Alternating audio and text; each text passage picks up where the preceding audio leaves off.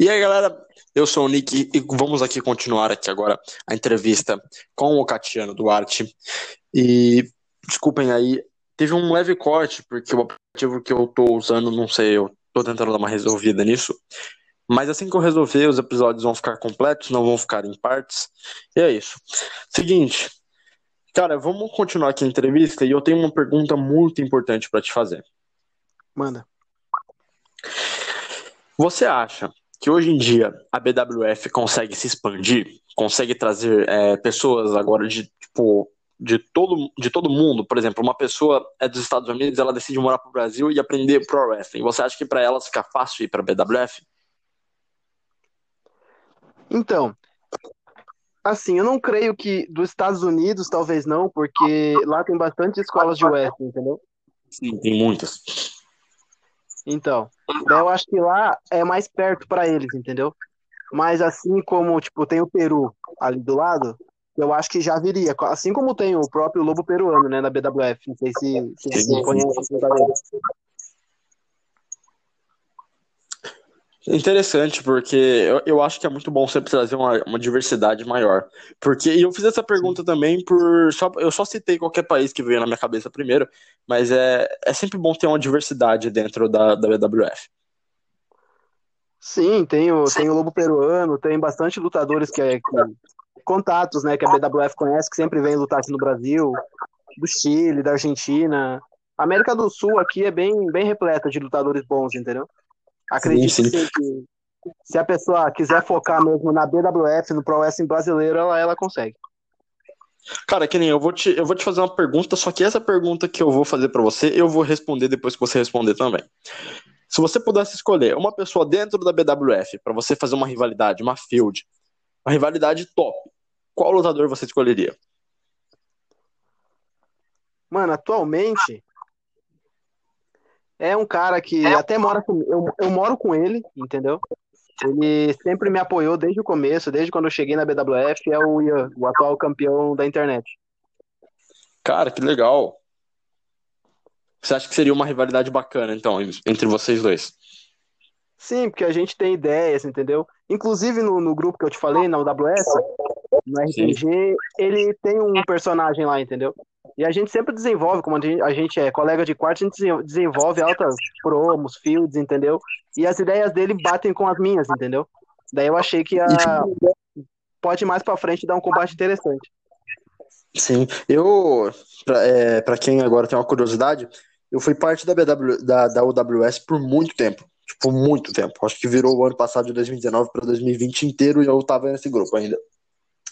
E, cara, eu acho que durante esse ano, se eu não me engano, eu vi, tipo, muita, muita gente da BWF passar por lá, no seu grupo, cara.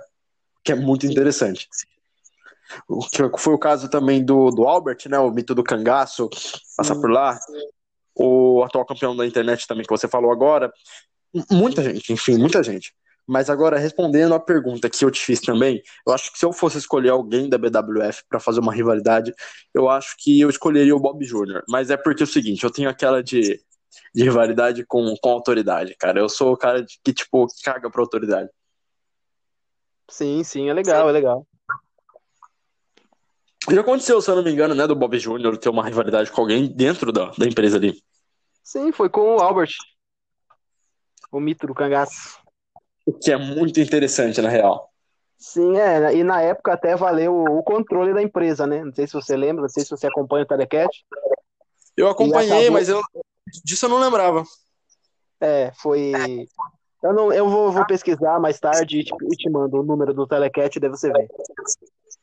Que o Bob acabou perdendo e o, e o Albert controlou a empresa. Foi bem, bem interessante. O tipo de field bem, bem feita, sabe? Sim. E o combate em si foi bom também. Entendo. Você, você tem planos de expandir, é, de se expandir na, na, BWF? Você tem planos de futuramente querer ir para uma empresa maior? Por exemplo, a, a WWE, a AEW, a Impact Wrestling, a ROH? Então, eu sempre fui, fui pé no chão, entendeu? Sempre tive meus sonhos, mas sempre fui pé no chão. Então, eu só vou pensar em algo maior assim quando eu, quando eu pensar que eu estou preparado, entendeu? Quando eu sentir que eu tô preparado, quando eu conversar com o Bob, ele falar, mano, você tá preparado, pode ir, entendeu? Do contrário, se ele falar, não, você ainda tá verde, você tem que, tem que amadurecer mais um pouco, daí você vai, daí sim. Daí eu iria. Mas. Entendo.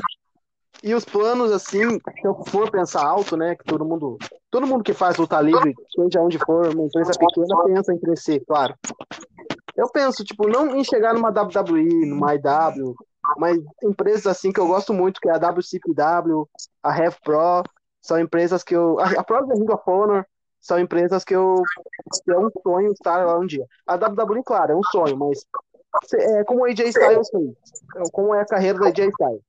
Ele rodou o mundo primeiro, ganhou tudo quanto é cinturão e agora tá na WWE praticamente para encerrar a carreira. Né?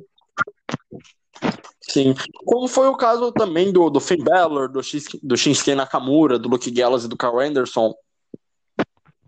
Sim, mas nesse caso, o Gallows e o Anderson acho que ainda vão para outras empresas, entendeu?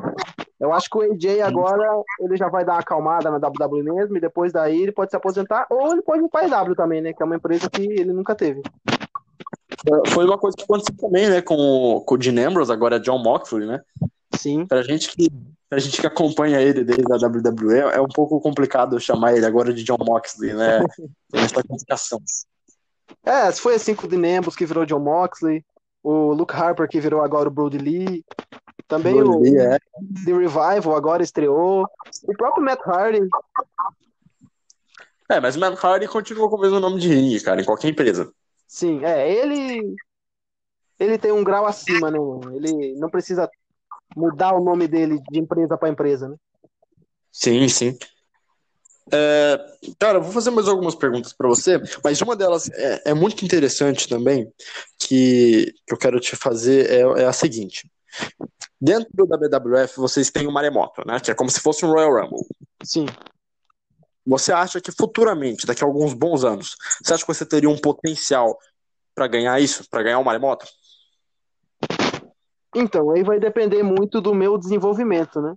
Porque a luta livre, como todo esporte, na verdade, depende muito de você se dedicar, entendeu? De você treinar, Sim. de você treinar pelo o treino, na BWF os treinos são três vezes por semana. Então, ultimamente eu não, não tava indo muito por causa da pandemia. Antes da pandemia eu não estava indo muito porque eu estou trabalhando direto. Mas quando eu cheguei aqui era treino três vezes por semana e eu vi muito crescimento em mim, entendeu? Tanto que o Bob Jr. me colocou pra, pra estrear, né? Não como, como Hulk ainda, entendeu? Mas como. É um tipo um teste, entendeu? Você, Sim, eu lembro. eu lembro que. Luta, você luta lá e o Bob dá uma olhada, vê se você tá bem ou não, pra você ir pros Hulks. Ainda não fui, mas estamos no caminho aí pra, se Deus quiser, um dia ser um Hulk. Eu penso assim, é, no, no, meu quesito, eu tenho muita vontade de, de ir para a BWF, mas eu tenho uns amigos que estão em outras empresas assim, com os nomes também não são tão grandes. Por exemplo, eu tenho um amigo meu que ainda vai estrear, né, o Hellhammer, que está na Action Pro Wrestling, e, e cara, eu, eu acho o seguinte, a BWF ela abre caminhos, mas toda empresa de Pro Wrestling abre um caminho para a BWF. Eu digo assim,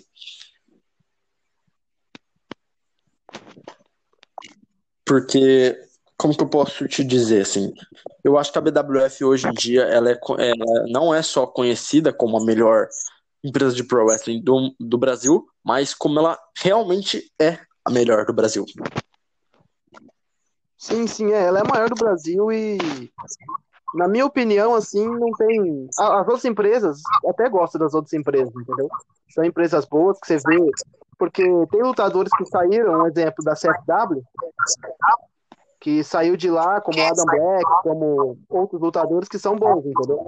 Então a base dessa empresa é boa, entendeu? Mas para bater de frente com a BWF assim em nível nacional, não porque eu treino lá, entendeu? Mas eu acho que a BWF em nível nacional é superior a essas outras empresas. Sim, sim. É, até porque a gente já conhece a história da, da BWF há muitos anos, então assim, a gente já tem uma noção de como é o esquema lá dentro e tudo mais. Sim.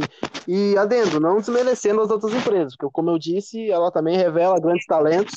É como se você estivesse numa, numa Ring of Honor Entendeu? Você tem talento, você vê potencial em você e você quer ir para outra empresa maior para você mostrar o teu talento, entendeu? E como a BWF Porque assim, e como a BWF tem um nível nacional, é mais chance de você mostrar o teu talento pro Brasil inteiro. O que eu posso dizer assim, cara, na minha opinião, é que é o seguinte, a Ring of Honor, ela representaria qualquer outra empresa de pro wrestling aqui no Brasil fora a BWF. Aí depois, a Ring of Honor passaria, passar, é, iria passar algum superstar de lá para a Impact Wrestling, que seria algumas das segundas maiores empresas, né, do, do Brasil aqui, e depois da Impact para a WWE, né, que hoje aqui eu classificaria como a BWF aqui no Brasil. Sim, é a maior empresa, né? Nacional. Sim, é, a gente aqui fala de. A gente fala muito da WWE, a gente falou bastante da WWE, mas eu quero saber para você de outras empresas. Qual é o seu superstar, assim, que você acha o, melhor de outras empresas assim? E qual é a sua, a sua woman favorita? Então, na, na Impact, eu gosto muito do Sammy Callahan. Sim. Não sei se o, se o pessoal assiste a, a Impact, mas tem uma luta dele. As lutas do Callahan eu considero muito boas, porque eu tiro bastante aprendizado das lutas dele, entendeu? Das, das lutas dele. Então, ele fez uma luta com o Pentagon. Eu não lembro que nome, tá- nome que deve É ter um, dado a é um luta. dia, né? Mas era tipo uma no disqualification, entendeu? E foi uma luta muito boa. E a partir daí comecei a gostar até do Pentagona agora que tá na IW. Outro lutador que eu gosto muito. E também o Callahan lutou com a Tessa, valendo o Impact World. E esses três lutadores, assim, são. Eu eu classifico o Callahan como o melhor da Impact. O Pentagon, que não tá tendo muito destaque na, na IW ainda, mas eu classifico ele como um dos melhores de lá. E a, uma homem favorita, assim, seria. Seria ela também. Até essa Entendo. É, em relação assim, ó, eu falo pra você, tem- a gente tem um, um grande, grandes nomes, né, no, no- em empresas indies, assim. Sim. E eu acho que, assim, um dos maiores nomes hoje em dia é o Matt Sydal, né? Sim. Os Young Bucks também, que são, cara, incríveis. Não Sim, tem o que falar deles. Tem o Cody também, né? São impe- isso, impecáveis. E, cara, em Woman, que eu posso te dizer, é a Tyler Hendricks e a Georgine Grace da Impact Wrestling. Que, cara, eu vou ser sincero com você. Georgine Grace e Tyler Hendricks fazem uns trabalhos enormes, sabe, na Impact, na, na Ring of Honor. Sim, eu acompanhei um pouco da Jordan Grace. Se eu não me engano, ela que é a campeã nocaute agora, não é não? Eu acho que é. Cara, não tem como. Você bate, você vê aquelas outras mulheres batendo de frente com a Georgine Grace.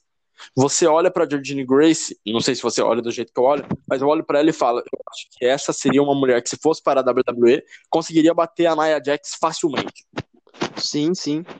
Se bem que a Naya agora não é, não é certamente a mina a, a mulher a ser batida, né? Mas eu acredito que se soubessem montar alguma, alguma field quando a Ronda voltasse com a Jordan Grace seria legal. Daria pra bater de frente. E é muito bom. E, cara, mais algumas perguntas aqui pra você, que eu já tô quase acabando já. Beleza. Pode mandar. Você classifica hoje o mundo do pro wrestling como um dos maiores esportes do mundo em relação à luta? Você classifica ele como um dos maiores esportes do mundo ou como o maior esporte do mundo? Mano, na verdade, assim, o Pro Wrestling ainda não. Ele não pega muito público, entendeu? Porque pega um pouco do público infantil, um pouco do, do público adulto, um pouco do público adolescente. Mas, assim, se você chega com uma pessoa na rua e pergunta o que é Pro Wrestling, ela não vai saber, entendeu? E se você explicar, provavelmente ela vai dizer que é a lutinha fake, né? Como eu sempre falo. Sim, sim. Então, assim, ela tem muito que crescer ainda, entendeu? Na minha opinião. Principalmente no Brasil, nos países pequenos. E ela, pela WWE, ela tem um nível internacional, ela alcança muitos países, entendeu? Mas ainda não é o suficiente pra, tipo, você chegar na rua e ver uma pessoa que fala, não, WWE conheço, luta livre conheço, entendeu? Porque assim, eu sou uma das poucas pessoas assim, eu nunca, pelo menos aqui na minha cidade, eu nunca vi ninguém é, que tem alguma que, que ande na rua com alguma camisa de algum superastro. Eu uma vez aconteceu uma vez eu estava andando no shopping e eu vi uma menina com boné da Nick Bella e aí eu pensei assim comigo, eu falei, poxa, eu preciso parar essa menina para perguntar se ela realmente conhece a WWE ou se ela só comprou porque ela achou o boné bonito, porque tem muita dessa, né? É, sim, aqui eu mudei para São Paulo faz um ano e pouco, então aqui raramente eu vejo. Só quando vou nos eventos de luta livre mesmo, da BWF, que eu vejo pessoal com camisa, com boné, com essas coisas. Mas na rua, assim, nunca vi. Nunca cheguei a ver. No ano passado eu, eu comprei a, a camisa do Burn It Down, do Seth Rollins, né? Porque eu, eu acho que não só eu, mas como todo mundo também ficou animado com, com ele bater de frente com o Brock Lesnar pelo título universal, né? Sim. No, no WrestleMania. É, eu achei bem interessante. Eu, assim, na, na minha opinião, eu sou um grande fã do Rollins, entendeu? Porque gosto muito do, do estilo de luta dele, do Monday Night Messiah agora também. Mas desde antes, desde a época do Destilho, já. Pra mim, ele era o melhor daqueles três, né? Na época, só que eu não sabia que os três iam, iam, iam, iam ter um combate, ia ter um. Iam subir daquele jeito, entendeu? Não sei como explicar. É, iam crescer do jeito que eles cresceram, entendeu? Ia ter uma, uma irrelevância, não sei dizer assim. Isso. Eu não imaginei que os três iam crescer a nível de, de Mr. Money in the Bank, a nível de WWE Champion, de Universal Champion, entendeu? Eu achei que ia subir ali um e o resto ia ficar, tipo, no, main, no mid card, entendeu? No mid card. Mas daí o Rollins chegou a ser Mr. Money in the Bank, daí depois o Roman virou WWE Champion, Universal Champion, e aí por aí foi. Daí desses três, só o Ambrose que não pegou o Universal, mas de WWE Champion ali os três foram um trio, assim, que na minha opinião, depois que bateu de frente com o Shield, e que eu achei, na minha opinião, eu achei que ia realmente subir também muito mais, era, no caso, foi o trio que juntou o Braun Strowman, o Drew McIntyre e o Dolph Ziggler, porque é o seguinte, a gente vê ali, os três são grandes nomes da atualidade, sempre foram. Drew McIntyre, cara, não tenho nem o que falar. Drew McIntyre chegou no NXT, atropelou todo mundo, venceu o Bobby Roode, venceu o Andrade, e Braun Strowman você vê ali, pá, desde a época do, do da White Family, sempre atropelando todo mundo e não tendo o, o, merecido destaque.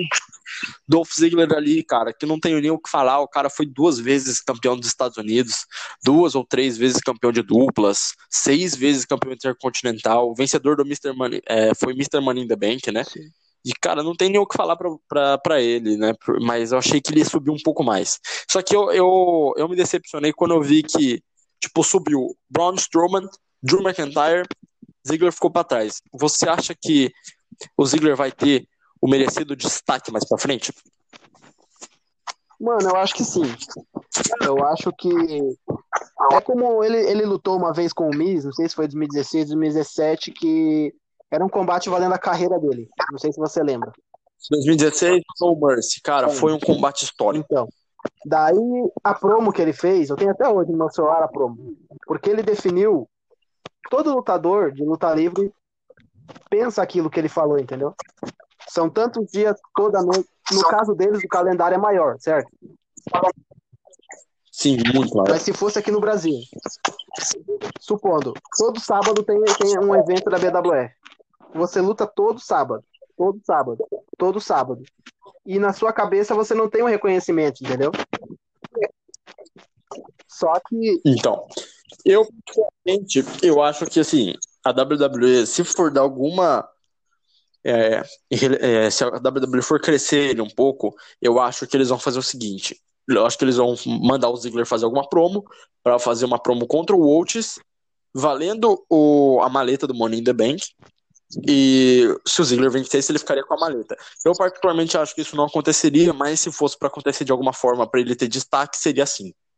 Sim. Só terminando o raciocínio que eu estava fazendo, é, você, na sua cabeça você está pensando, você luta todo sábado, todo sábado, e não vai para frente, entendeu? Só que tudo tem hora certa, entendeu? Quem sabe se você ganhasse o título antes, quando você não estava preparado para isso, você não ia saber levar ele, entendeu? Você não sabia levar ele para frente, você ia acabar tendo que até acabar tendo que tirar ele de você, porque você porque um campeão tem que saber, né? Quando você leva o cinturão para frente, tem que tem que tem que ter história, entendeu? Não adianta você ser um campeão fraco. Entendo. Como muitos diziam do Seth Rollins em 2015, que ele era um campeão fraco porque ele corria, porque fazia aquilo, isso, isso e aquilo. Tanto que ele se lesionou e depois voltou ganhando o Roman Reigns, entendeu? Sim, sim. Na real, o, o Seth Rollins, cara, o retorno dele ninguém esperava, porque foi um primeiro combate contra o AJ Styles do Roman no Payback, e depois foi pro Extreme Rules. Eu já sabia que aconteceria alguma coisa de especial no Extreme Rules, tipo, sei lá, o AJ ia ganhar, o Luke Gallows e o Carl Anderson iam interferir pro AJ ganhar, porque, pô, não é possível. Ele lutou contra o Roman no Payback de 2016 lá, né? Perdeu, e ainda assim a rivalidade continuou. E depois que eu vi que o CF tinha retornado, cara, eu, eu já, já falei, putz, eu sabia que alguma coisa desse jeito ia acontecer. Sim, é. No Extreme Rules, eu, eu já acompanhava bastante as redes sociais do CF, eu imaginei que ele ia retornar porque ele postou foto no, no aeroporto, sei lá, foi uma coisa assim, que ele postou foto na cidade, eu acho. Daí eu imaginei que ele iria retornar. E então, como eu sou um grande fã do CF, né? Gostei demais do retorno dele. Gostei demais. Cara, falando em retorno, em falar que você é grande fã de Super Astros, você como eu, é, você esperava o retorno do, do Ed no, no, no Royal Rumble? Porque é o seguinte, o que, que eu penso? Eu, na hora que eu vi a Beth Phoenix no Royal Rumble de 2020, veio na minha cabeça, eu acho que ela não vai viajar sem o Ed. O Ed com certeza veio junto com ela. Então eu já sabia que o Ed poderia retornar. Então, assim, eu tava botando aquilo na minha cabeça, e aí quando foi na hora, aconteceu. Então, eu imagino que Assim, ele pode até ter, eh, poderia até viajar com ela, mas ficar no backstage, entendeu? Porque eu acredito que ele frequenta, mesmo que o lutador não esteja não esteja ativo na, na WWE e for um parceiro, ele, ele esteja lá, entendeu? Mesmo que no backstage, assistindo lá de dentro. Mas no dia que o Ed retornou, foi, foi muito bom. Muito bom. Ainda mais que você vê aquela cara dele segurando o choro, foi muito, muito incrível. Coisa que só a luta livre por você. Então, eu, eu até. Então, é. Eu, eu, até brinco, porque, tipo assim, o Ed segurou o choro. Eu não, eu chorei mesmo. É, eu imagino, imagino, porque, como eu disse aqui, a, aonde eu moro aqui, os moleques são tudo, a maioria é da BWF, entendeu? Aqui em casa mora o Reginaldo, que é o Big Boy, o Ian Carlo e o Rurik. O, o Rurik Jr. sempre vem aqui. Nesse dia da. No dia do retorno do Ed, a gente tava vendo o Royal Rumble aqui em casa. E o Beto, o Rurik só faltou chorar. O que ficou vendo ele retornando, só faltou chorar. Na verdade, todo mundo que tava assistindo aqui em casa só faltou chorar vendo o Ed retornando. Cara, eu falo para você, porque é o seguinte, eu ia fazer uma pergunta em relação ao Hulk Jr. agora. É, eu não sei se você se lembra, mas lá em 2016, 2017, teve uma luta que foi o, a luta de estreia do Mets. Foi o Mets e o Vitor Boer contra o, o Xandão e o Rurik Jr. Você acha que o Xandão e o Rurik Jr. seriam o Carl Anderson e o Luke Gallows da BWF? Então, mano, os dois, os dois juntos, eu não, não cheguei a ver esse telecat ainda, mas esses dois juntos devem dar uma dupla bem, bem entrosada, porque o Rurik, para mim, é um dos mais completos da BWF. E o Xandão não fica para trás. Xandão, como o pessoal viu a luta dele no SBT contra o, contra o lutador lá, agora me, fal, me falhou o nome. Mano, o Xandão tem muito potencial, muito potencial. O Xandão era um dos caras que eu olho e penso que, mano, ele já, já podia estar em outras empresas, outras, um negócio maior, entendeu? Mas ele fica na BWF porque Entendo. realmente ele ama a BWF, entendeu? Sim. Cara, deixa eu te perguntar.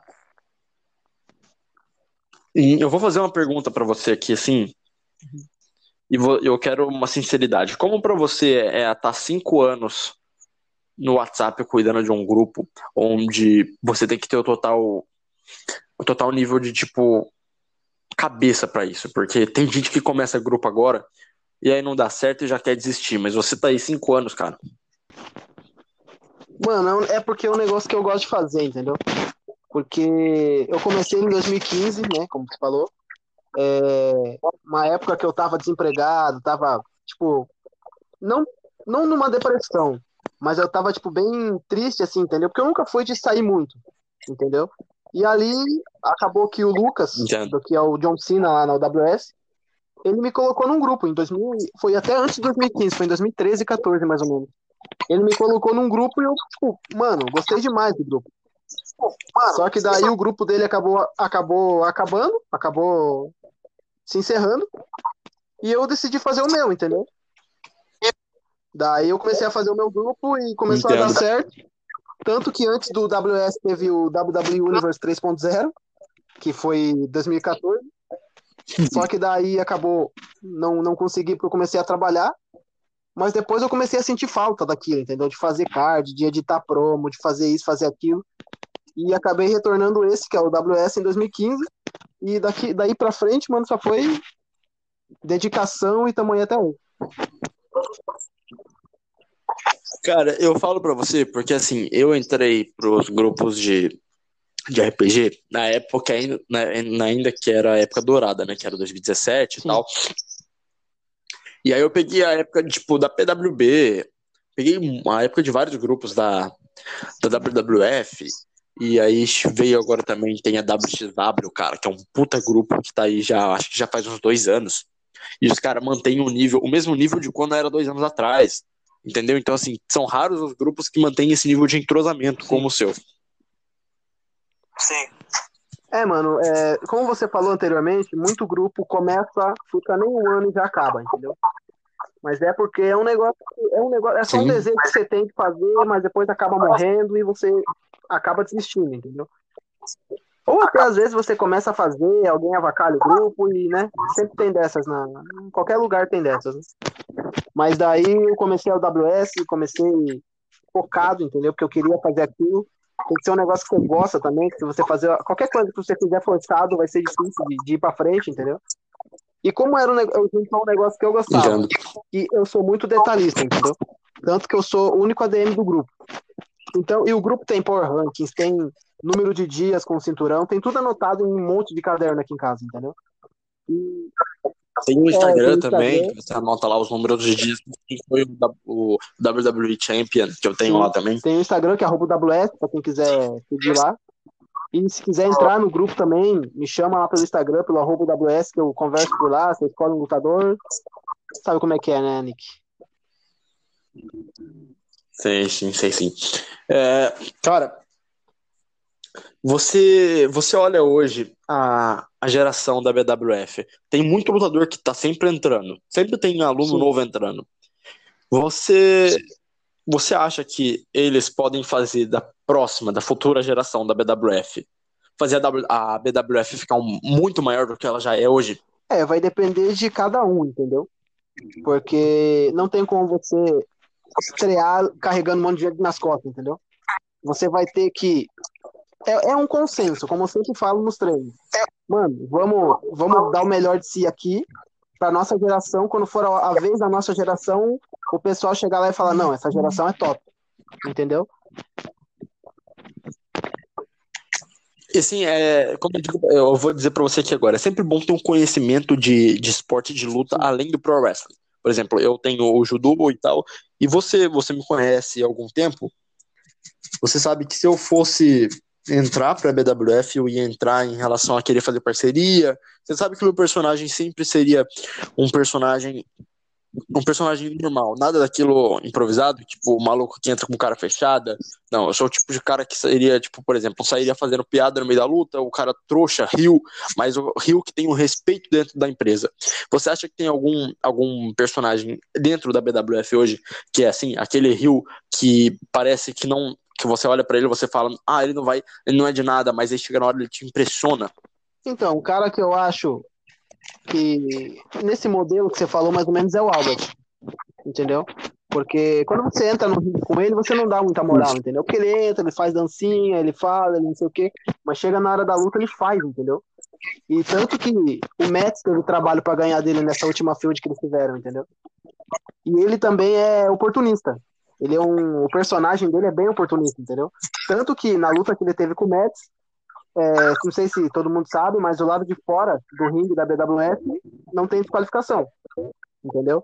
E tanto que ele levou o Mets pra fora, levou o Mets pra fora e acertou um monte de cadeirada nele e ganhou a luta assim. Nossa, então, é, é, aquele negócio que eu falo pra você. Outro personagem também que eu olho pro. Eu olhava pro personagem e eu falava assim, ah, esse cara não é de nada, mas depois que eu vi a luta dele contra o Mets, eu levantei e falei, puta, a BWF tá seguindo uma geração com lutadores enormes, cara, que é o Ace. O Ace é incrível, cara. Sim, o Ace também é outro lutador que. O Ace, o Vitor Boero, o Max, o pessoal que fez o tryout, né? Lá no Chile, pra WWE. E, Sim. mano, eles são os caras assim que. Tanto no, no profissional quanto na amizade que a gente tem, eles são uns caras muito incríveis, mano. Tipo, qualquer coisa que você. No, tipo, no meio do treino, você tá fazendo alguma coisa, tá fazendo errado, eles vêm falam, mano, não é assim, faz assim que é melhor, entendeu? E o Ace, mano, é, é muito completo, entendeu? O Ace e o Boer são dois caras assim que. Vamos falar assim, que me inspiraram a vir pra. Porque eu morava no Paraná, eles me inspiraram a vir pra São Paulo e fazer a luta livre. Cara, eu falo pra você porque é o seguinte: Dentro da BWF, você tem aquela, como você disse aí agora, você tem aquele apoio, sabe? Você tem meio que amizade do pessoal, o pessoal te ajuda quando você tá faz alguma coisa errada e tal. E eu vou ser bem sincero contigo, só de eu estar tá falando com você, fazendo essa entrevista com você, só pelo fato de você já ser um cara da BWF, que eu já vi uma luta sua, mesmo não sendo a estreia, assim, né, entre aspas, eu já, tipo, posso dizer que você é um, um dos caras, assim, que eu acho que vai dar um, um futuro brilhante pra BWF.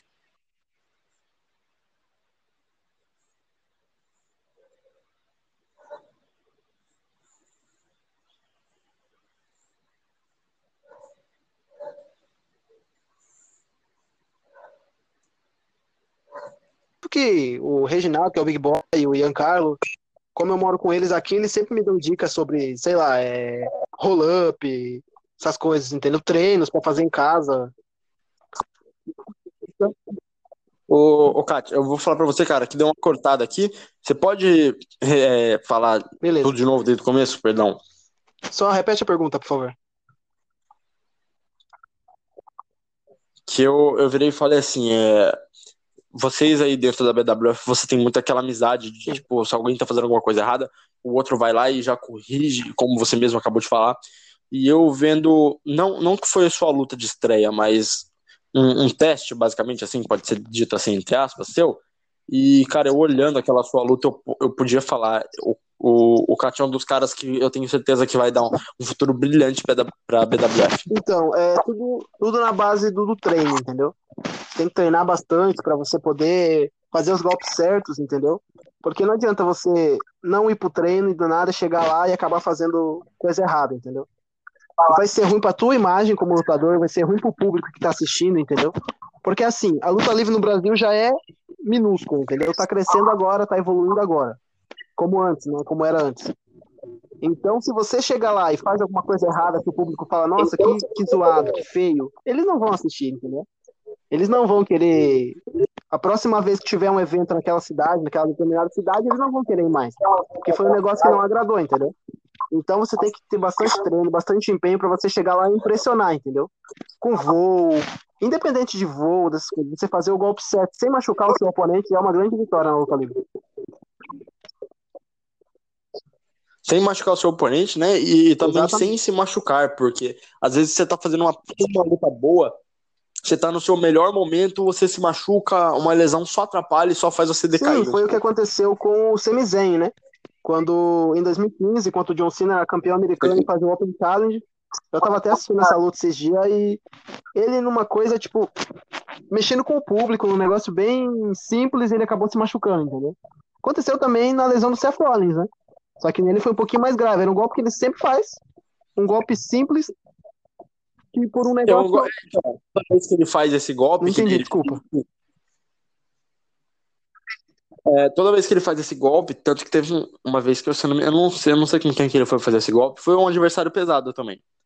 E eu virei e falei, putz, vai dar bosta no joelho dele de novo, cara. Não acredito nisso. E só que graças a Deus deu tudo certo, né? Então, ele lutou com o Roman Reigns no Money in the Bank 2016, eu acho, né? Que foi o retorno dele depois do Extreme Rule, certo? E ele foi fazer ele isso, fazer ele foi fazer esse golpe. E dá pra ver muito que o Roman Reigns segura o joelhinho dele até o último. Entendeu? Porque além de, de, de lutador, eles também são grandes amigos, entendeu? Eu, eu, imaginei que naquele golpe o Roman Reigns ficou bastante preocupado com ele e segurou o joelho dele até o último para ele não dar aquele impacto no chão como, como ele sempre faz, entendeu? E como eu disse, é um golpe bem simples, entendeu? É um golpe que, para ele, né? Claro, que ele é um profissional da luta livre. Então, é. para ele é um golpe que ele faz dando risada, entendeu? Só que nesse dia foi um errinho minúsculo que acabou Até tirando o cinturão dele na época, né? Eu vou fazer uma pergunta aqui para você e depois eu vou dar um, um, um espaço para você. Eu já te explico que eu vou te dar esse espaço. Seguinte, você, você viu recentemente o golpe o Buckle Bomb, que é o golpe que o Seth Rollins faz. Ele foi utilizado pela Nia Jax para fazer com a Kairi Sane. E ele foi basicamente banido de ser usado. O que, que você acha a respeito disso? Então, essa eu não sabia ainda, porque como eu tô trabalhando, eu tô não tô podendo ver os eventos, entendeu? Mas ela foi banida pelo Seth ou pela Naya? Ou pelos dois? Pela Naya.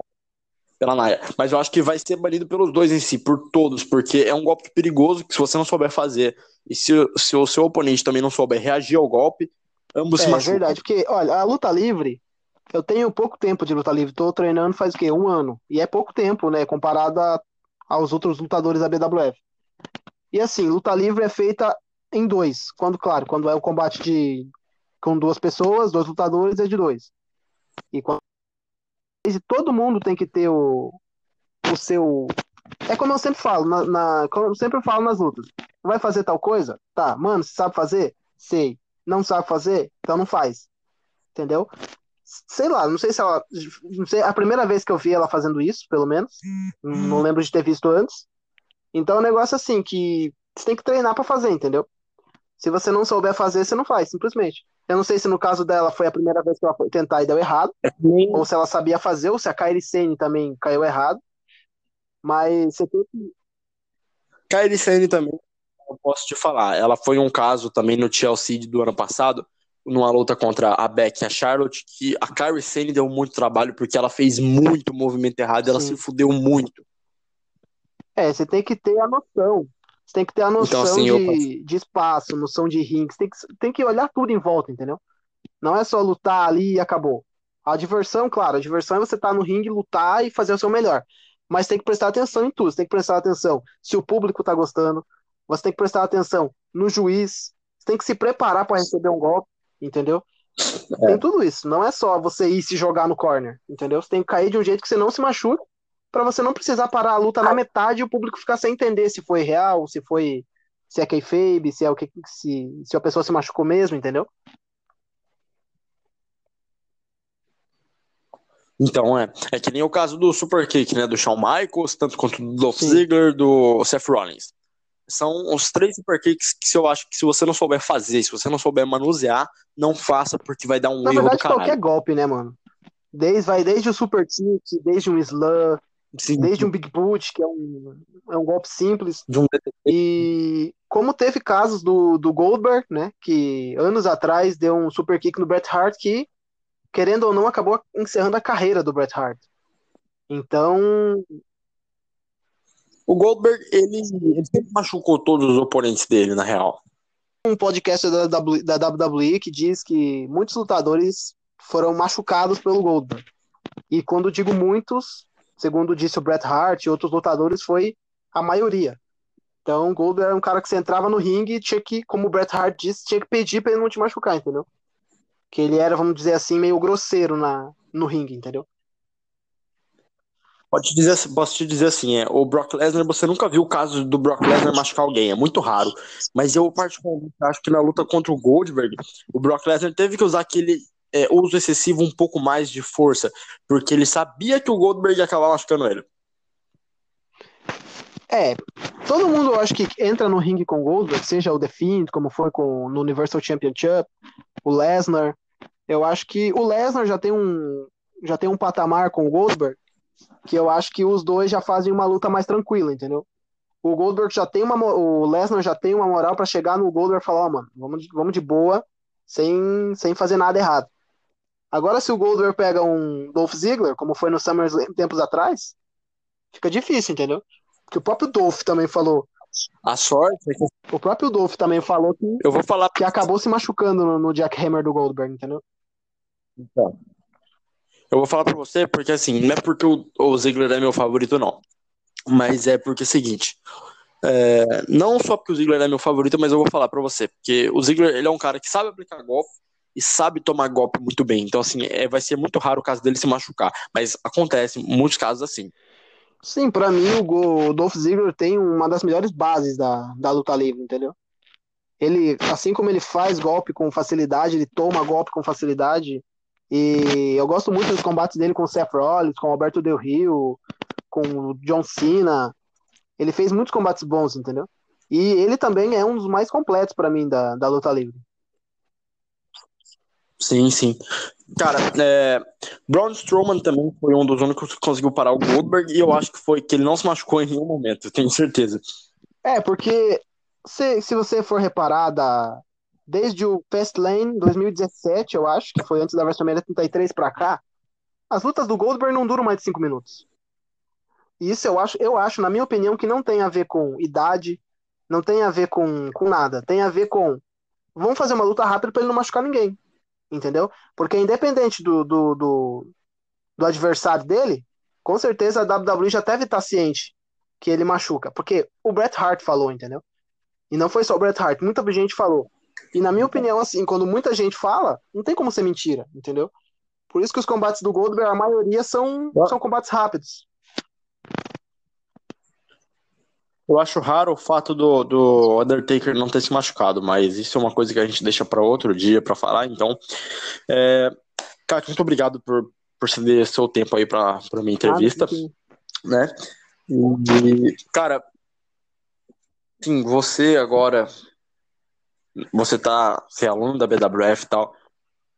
Eu vou deixar um tempo, por exemplo, algum, algum segundo aqui para você, você dá um recado para qualquer pessoa, assim, para qualquer pessoa. Você pode dar recado para o seu grupo, para o WS, pode dar recado para algum amigo seu da BWF aí, que você sabe que vai acabar ouvindo o podcast depois e tudo mais. Pode dar aí se você quiser. Mano, queria falar primeiramente sobre a OWS, para quem não conhece, né? Muita gente deve não conhecer ainda. Que é um grupo de RPG, como, como o Nick disse aí, já desde 2015, entendeu? E se você quiser fazer parte, você que estiver ouvindo aí quiser fazer parte, mano, chega mais que é, é sucesso. Não sou eu que estou falando, é, é muita gente que, que já disse isso para mim, entendeu? E na minha opinião, assim, não é ego, não é nada, mas eu acho que é um dos maiores grupos, um dos maiores grupos de, de luta livre aí do, de RPG do Brasil. Então, se você quiser se juntar com a gente lá, você pode ser campeão, você pode criar fields, pode fazer tudo que você quiser. E detalhe, com o seu lutador preferido, se ele estiver livre, claro. Então aí você chama a gente no Instagram lá no arroba WSRPG, conversa com a gente lá que, que é sucesso. E sobre a BWS, mano, eu espero que essa pandemia passe logo, porque saudade do treino já, das lutas, porque no Anime Friends agora, que ia ter em junho, maio, junho, eu acho, é, muita gente ia, ia estrear, se estivesse preparado, claro. E eu, na minha opinião, acho que eu estrearia. Então essa pandemia acabou, estrearia como Hulk, no caso. Essa pandemia, essa pandemia acabou atrasando muita gente, muito talento que tem nos alunos, que tá assim para estrear por um, um passo da estreia. Então, a única coisa que eu tenho a dizer para vocês é, mano, vamos esperar essa pandemia passar aí, que depois a luta livre vai, vai ter uns novos talentos surgindo aí. Exato. E, galera, em relação ao WS também, se o, se o seu lutador não, favorito não estiver livre, faz que nem eu, cria o seu próprio lutador, porque eu tenho uma carreira enorme com o meu próprio lutador. Então, só quem viveu sabe disso. Sim, sim, é. As vagas estão abertas até para se você criar, quiser criar um super astro seja você homem, mulher, tanto faz, você pode chegar na, na, na UWS, vai ter o respeito devido, tudo certinho, tem regras, tem tudo certinho. É, se você quiser criar seu lutador, você vem, você fala seu nome, como foi com o Nick, que ele criou o Johnny Wayne, certo? Johnny Wayne, que também em outros grupos aí eu posso te dizer, tem um, um podcast que se chama The Man Without Fear Podcast, e eu criei esse podcast com o mesmo nome no intuito das pessoas ouvirem, entendeu? Então, Quero uma vez obrigado por ceder sua, sua entrevista, seu tempo pra gente. É, Obrigado, nada. Agradeço. Quando precisar, tamo Beleza. Enfim. Seguinte, galera. Eu sou o Nick e muito obrigado. E esse foi o primeiro episódio do The Man Without Fear podcast.